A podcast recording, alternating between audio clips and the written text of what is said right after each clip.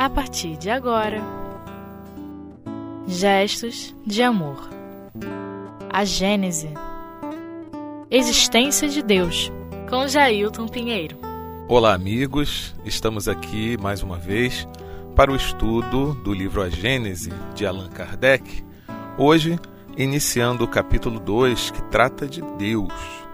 E especialmente hoje nós vamos falar sobre o primeiro tema de estudo desse capítulo, que trata da existência de Deus.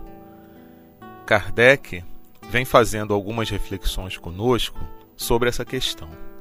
E ele começa assim o capítulo: Sendo Deus a causa primária de todas as coisas, o ponto de partida de tudo o que existe, a base em que repousa a obra da criação, é a questão que convém considerar em primeiro lugar. Então a gente vê que Kardec, de forma bastante didática e com aquele dom que tem, né, professoral, ele vem colocar essa base de entendimento das questões ligadas à doutrina espírita sobre Deus.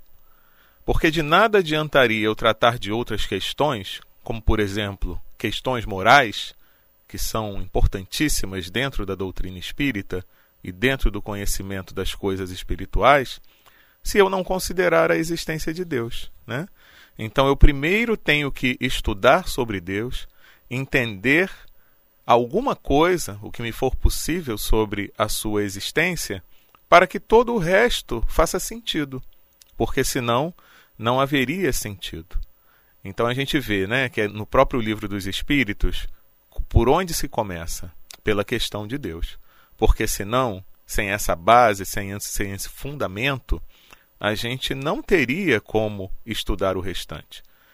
É, como eu vou estudar o, o, todo o resto se eu preciso entender a questão da existência de Deus primeiro, né? E é interessante que aqui ele fala que é a questão que devemos considerar em primeiro lugar, e Leon Denis ele nos diz muito isso, né? principalmente no livro O Grande Enigma, que deveria ser o alvo primeiro de todos, né? a consideração primeira, a preocupação que nós deveríamos ter, em primeiro lugar, é a questão da existência de Deus. E Kardec diz ainda o seguinte aqui: É princípio elementar que se julgue uma causa pelos seus efeitos, mesmo quando não se vê a causa. A ciência vai mais longe ela calcula o poder da causa pelo poder do efeito e pode até determinar-lhe a natureza.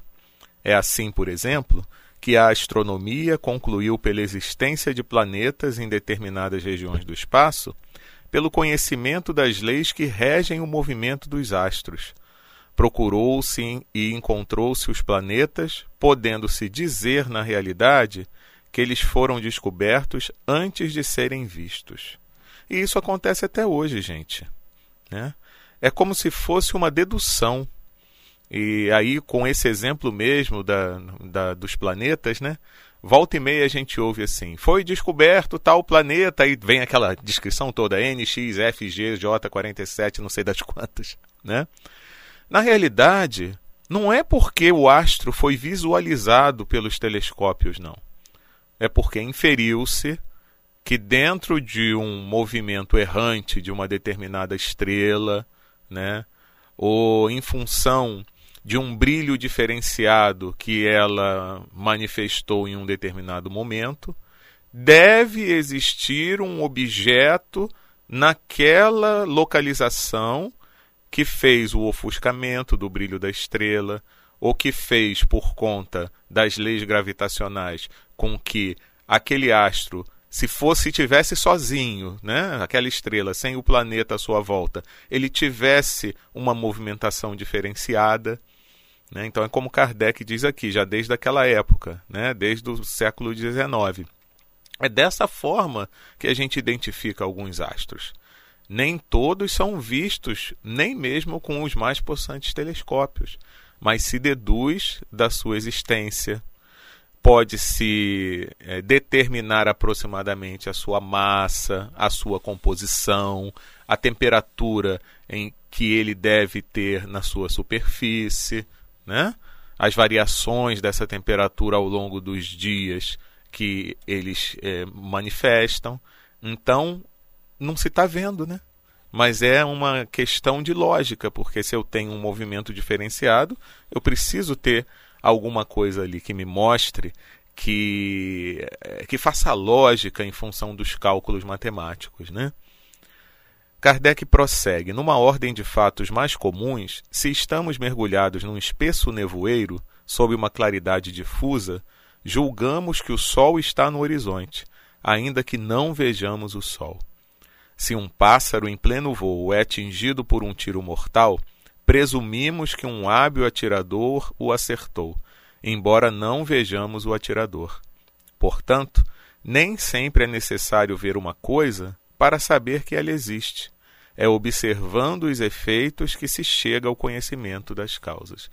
Muito interessante isso, porque na nossa vida cotidiana a gente está cercado por essas invisibilidades, que até muitos de nós nem temos a noção exata, apesar de estar disponível né, para consulta na internet hoje em dia, né, essa facilidade da internet, de saber o porquê das coisas, mas tem situações de invisibilidade que nós não temos a menor noção de como funciona, mas está ali, existe. Né? Então, a própria eletricidade é uma dessas coisas. Né? É, a gente se surpreende às vezes, né? Como é que pode os controles sem fio? Por onde está passando isso? Esse comando que eu dou aqui, como é que ele chega do outro lado? E como é que não se confunde com outros comandos? As ondas de rádio que estão aí à nossa volta, ao nosso redor, né? Como é que isso se dá? Então, é uma série de coisas das quais nós não vemos, mas que temos a possibilidade, algumas delas, de determinar é, por certas medições físicas e químicas da a sua existência, mas mais é pela consequência do que pela própria causa, que às vezes a gente não vê. Kardec traz alguns exemplos aqui, mas a gente pode imaginar uma série de outros, né? E um outro princípio bastante elementar também, continua Kardec, e passado ao estado de axioma por força da verdade, é que todo efeito inteligente deve ter uma causa inteligente. Se alguém perguntasse quem é o inventor de certo mecanismo engenhoso, o arquiteto de determinado monumento, o escultor de tal estátua ou o pintor de tal quadro, que pensaríamos de quem respondesse que todas essas obras se fizeram sozinhas? Quando vemos uma obra-prima da arte ou da indústria, dizemos que ela deve ser o produto de um gênio, porque só uma grande inteligência poderia presidir a sua concepção. Julgamos, no entanto, que ela foi feita por um homem, porque reconhecemos que a obra não está acima da capacidade humana mas ninguém terá a ideia de dizer que ela saiu do cérebro de um idiota, de um ignorante, e menos ainda que ela é o trabalho de um animal ou o produto do acaso. Que raciocínio lógico aqui de Kardec, né? E eu me lembrei, quando eu estava lendo esse parágrafo aqui, de uma determinada situação que me foi passada uma vez sobre a questão de um, de um cientista que fez um modelo de um universo, mas ele foi bastante cuidadoso, né?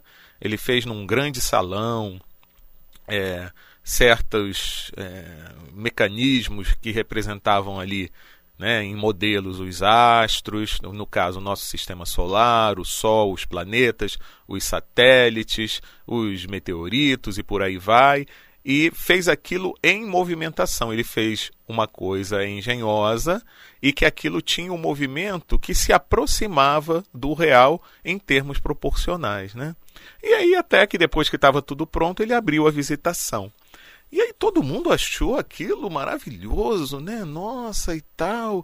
Como é que pode? Foi feito com tanto detalhe. Que, mas quem foi que fez isso aqui? Quem foi que criou isso aqui? Ele falou: não, não foi ninguém não. Eu cheguei aqui, deixei esses, esse material todo aqui nessa sala e no dia seguinte, quando eu cheguei, estava tudo funcionando, né? E o pessoal aí sentiu, né? O que ele quis dizer. Né? Não tem condição de algo tendo uma lógica, de ter uma grandeza né? tamanha, ser fruto do acaso, gente. Então não pode simplesmente os elementos estarem em um determinado local e sem haver ninguém que direcione aquele material, que componha uma grande obra, para que aquilo fique pronto de um momento para o outro, de uma forma em que é admirável a sua perfeição, o seu sincronismo, a sua maravilha. Né?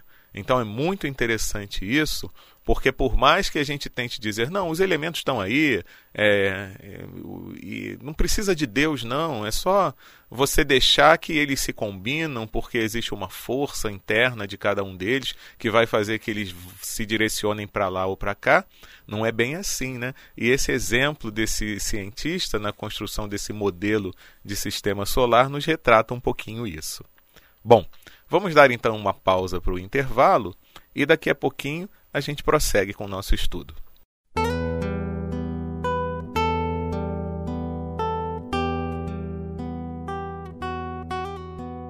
Gestos de amor.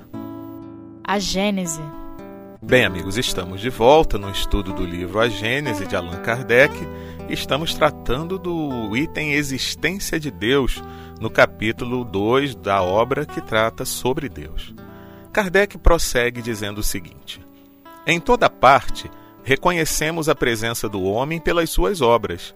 Se chegássemos a uma terra desconhecida, mesmo que fosse um deserto, e descobríssemos o menor vestígio de trabalho humano, concluiríamos que homens habitam ou habitaram essa região. A existência dos homens antediluvianos não se provaria somente pelos fósseis humanos, mas também, e com igual certeza, pela existência nos terrenos daquela época de objetos produzidos pelos homens. Um fragmento de vaso, uma pedra talhada, uma arma, um tijolo bastarão para comprovar a sua presença. Isso acontece, né? Até hoje. E, e os, os, os, homens de ciência conseguem até determinar, pela observação continuada, né, ao longo de tantos anos, de que época mais ou menos seria aquele objeto, né? Que tipo de civilização que habitava aquela região onde foram encontrados aqueles objetos e por aí vai. Pela rudeza ou perfeição do trabalho, reconheceremos o grau de inteligência ou de adiantamento daqueles que o executaram. Se então, estando em uma região habitada exclusivamente por selvagens, descobrimos uma estátua digna de Fídias, não hesitaremos em dizer que os selvagens eram incapazes de tê-la feito, que ela deve ser obra de uma inteligência superior à inteligência dos selvagens. Pois bem, lançando-se o olhar sobre as obras da natureza, observando-se a providência, a sabedoria e a harmonia que presidem a todas elas, reconhece-se que não existe uma que não ultrapasse a mais elevada capacidade da inteligência humana, pois o maior gênio da terra não saberia criar a mais insignificante erva. Uma vez que a inteligência humana não pode produzi-las, deduz-se que elas são obra de uma inteligência superior à da humanidade. Essa harmonia e essa sabedoria se estendem desde o grão de areia, desde a mais simples forma de vida, até os inumeráveis astros que circulam no espaço. E é preciso concluir que essa inteligência alcança o infinito, a menos que se diga que há efeitos sem causa. Então, de uma observação simples às vezes, meus amigos, da natureza, de como tudo se provê, o sustento de todos os seres da natureza, numa ordem assim inimaginável, né? Como é que a gente pode pensar que foi obra do acaso? Por que, que o acaso produziria, por exemplo, seres inteligentes após um período longo de maturação da, do ser orgânico? Né? Por que, que não ficaria tudo árido no, no universo? Não é? É difícil da gente parar para imaginar que o acaso é que construiria tudo isso, que funciona numa harmonia e numa perfeição de movimentos incrível, né? Aí, a isso, diz Kardec, alguns opõem o seguinte raciocínio. As obras ditas da natureza são o produto de forças materiais que agem mecanicamente por causa das leis de atração e repulsão. Normalmente os materialistas costumam dizer isso, né? As moléculas dos corpos inertes se agregam e se desagregam sob o poder dessas leis. As plantas nascem, brotam, crescem e se multiplicam sempre da mesma maneira, cada uma na sua espécie, por efeito dessas mesmas leis. Cada indivíduo se assemelha ao seu, ao seu ascendente.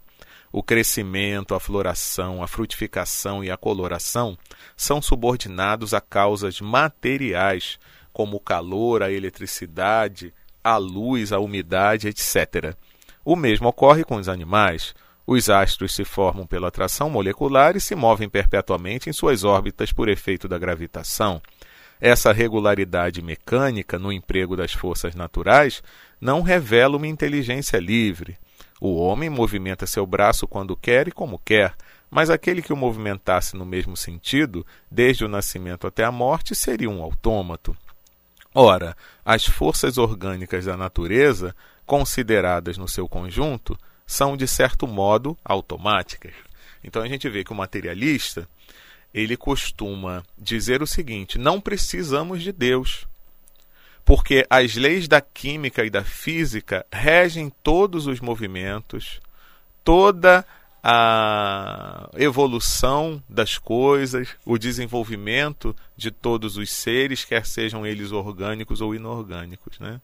E até a gente, lendo um pouco sobre essa questão, sobre esse pensamento materialista, da não necessidade de Deus na criação, a gente encontrou um cientista, que eu agora não me recordo o nome, que ele falava uma coisa assim, que me deixou até para pensar, né? É, que não precisaríamos de Deus. Por quê? Porque o, o, o ser humano já sabe como o universo foi criado. Teve o Big Bang. Aí ele dizia assim: não adianta perguntar o que, que existia antes do Big Bang, porque do vácuo se pode criar alguma coisa. Né? Aí ele vem dizendo assim: o vácuo não tem é, matéria, mas tem energia. Então a energia, a partir de um determinado momento, houve aquela explosão e começou a se formar tudo. Aí a gente pergunta, né? Mas e quem colocou aquela energia ali? Que existia antes da formação do universo. E por que, que ela estava parada ali e só a partir de um determinado momento é que se resolveu é, ter a tal grande explosão e o universo como conhecemos ser criado, né? Então são questões assim muito interessantes porque a gente vê que se resume a conceitos que a gente até pode arriscar falar que são conceitos infantis, meus amigos por uma questão de você querer negar Deus. Agora, existe uma razão também para tudo isso, né? É porque até bem recentemente, antes do surgimento da doutrina espírita, os conceitos religiosos para a criação do universo, dos seres e das coisas era também de uma infantilidade imensa, né? Então esses cientistas, eles não conseguiam aceitar isso. A criação do mundo em seis dias, né? É, a criação dos seres a partir do nada, né? quando depois a gente vê que existe a questão da, do evolucionismo, né? que é muito mais lógico do que o criacionismo defendido por algumas religiões. Então, boa parte desses cientistas que se consideram materialistas né? e que não querem colocar Deus no meio dessa coisa toda, o fazem porque eles não conhecem algo melhor em termos de religião do que, o, do que foi apresentado a eles. Né? Quem sabe, talvez, com a apresentação da doutrina espírita e com é, a ideia que se faz da criação do universo, né, correspondendo e fazendo com que tudo que foi descoberto pela ciência somente é, torne Deus maior ainda, né? Que você vê, poxa, é uma obra grandiosa que não podia ser feita assim de uma hora para outra, porque Deus criou as suas próprias leis que estabelecem a organização e a grandeza do universo, né? Então, tudo isso que existe e todas essas leis físicas que são descobertas a cada dia, a doutrina espírita considera como sendo obra de Deus, que de forma magnífica e magnânima deixou por conta de sua própria força de vontade à disposição do universo as coisas que iriam sendo criadas e feitas ao longo do tempo. E aí, a essa oposição materialista, Kardec fala né, de que as coisas podem ser feitas tudo por conta própria, ao acaso. Tudo isso é verdade. Mas essas forças são efeitos que devem ter uma causa, e ninguém pretendeu que elas constituíssem a divindade. Elas são materiais e mecânicas, não são de forma alguma inteligentes por si mesmas, isso também é verdade, mas são postas em ação, distribuídas e adequadas às necessidades de cada coisa, por uma inteligência que não é a dos homens. A aplicação útil dessas forças é um efeito inteligente que denota uma causa inteligente. Um pêndulo se move com uma regularidade automática e é nessa regularidade que está o seu mérito. A força que o move é puramente material e não é de modo algum inteligente. Mas o que seria esse pêndulo se uma inteligência não houvesse combinado, calculado e distribuído o emprego dessa força para fazê-lo movimentar-se com precisão? Aquilo que a gente estava falando ainda há pouco, né? É, há de ter uma, um ser inteligente que crie as coisas conforme as leis que foram estabelecidas, né? Então não dá para você observar alguma coisa que funciona perfeitamente sem que você deduza que alguém colocou aquilo em funcionamento para que nós consigamos observá-la em sua regularidade e perfeição. Do fato de a inteligência não estar no mecanismo do pêndulo e de que ninguém a vê, seria racional concluirmos que ela não existe? Vamos julgá-las pelos seus efeitos. A existência do relógio atesta a existência do relojoeiro, a engenhosidade do mecanismo atesta a inteligência e o conhecimento do relojoeiro. Quando se vê um desses relógios complicados que marcam a hora das principais cidades do mundo e o movimento dos astros que se movem no espaço, relógios que parecem uma palavra falar, e ele não conhecia ainda os nossos, os nossos equipamentos atuais, hein? Para dar um, no momento desejado a informação que se precisa, jamais veio ao pensamento de alguém dizer: Eis aí um relógio muito inteligente. A gente não fala isso, né? A gente diz: caramba, olha só, o camarada que criou esse equipamento aqui é um cara muito bom, hein? e o mesmo ocorre com o mecanismo do universo. Deus não se mostra, mas se confirma pelas suas obras.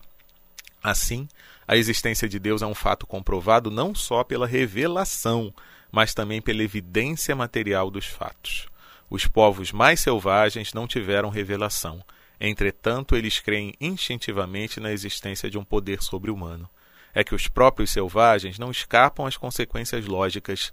Eles veem coisas que estão acima do poder humano e disso concluem que elas provêm de um ser superior à humanidade. E por que isso, né, meus amigos? Porque lá no princípio da nossa evolução enquanto seres humanos, no desenvolvimento, no despertar da nossa inteligência, a gente ainda não estava é, meio obscurecido pelo orgulho. E é o orgulho, meus irmãos, que muitas das vezes faz com que nós não queiramos admitir um ser superior às nossas próprias capacidades. Fica mais fácil a gente dizer assim: não, isso é coisa do acaso né? porque a gente quer se colocar o ser humano como seres humanos como o máximo do máximo. É o nosso orgulho que nós precisamos trabalhar e abater aos poucos, para que a gente possa entender, sim, existe. Vamos parar para refletir, vamos parar para raciocinar, mas vamos parar também para sentir. O universo existe. Ele é algo maravilhoso. Ele é algo perfeito em sua expressão e movimento. Então há de ter um Criador. Um Criador muito mais inteligente do que todos nós, para que possa ter colocado esse mecanismo em funcionamento. E só pode ser Deus, meus amigos. Vamos então agradecer a Ele por ter nos proporcionado essa possibilidade de vida dentro dessa casa que é o universo que funciona de maneira perfeita e que nos atende a todas as necessidades. Um grande abraço a todos e até o próximo estudo.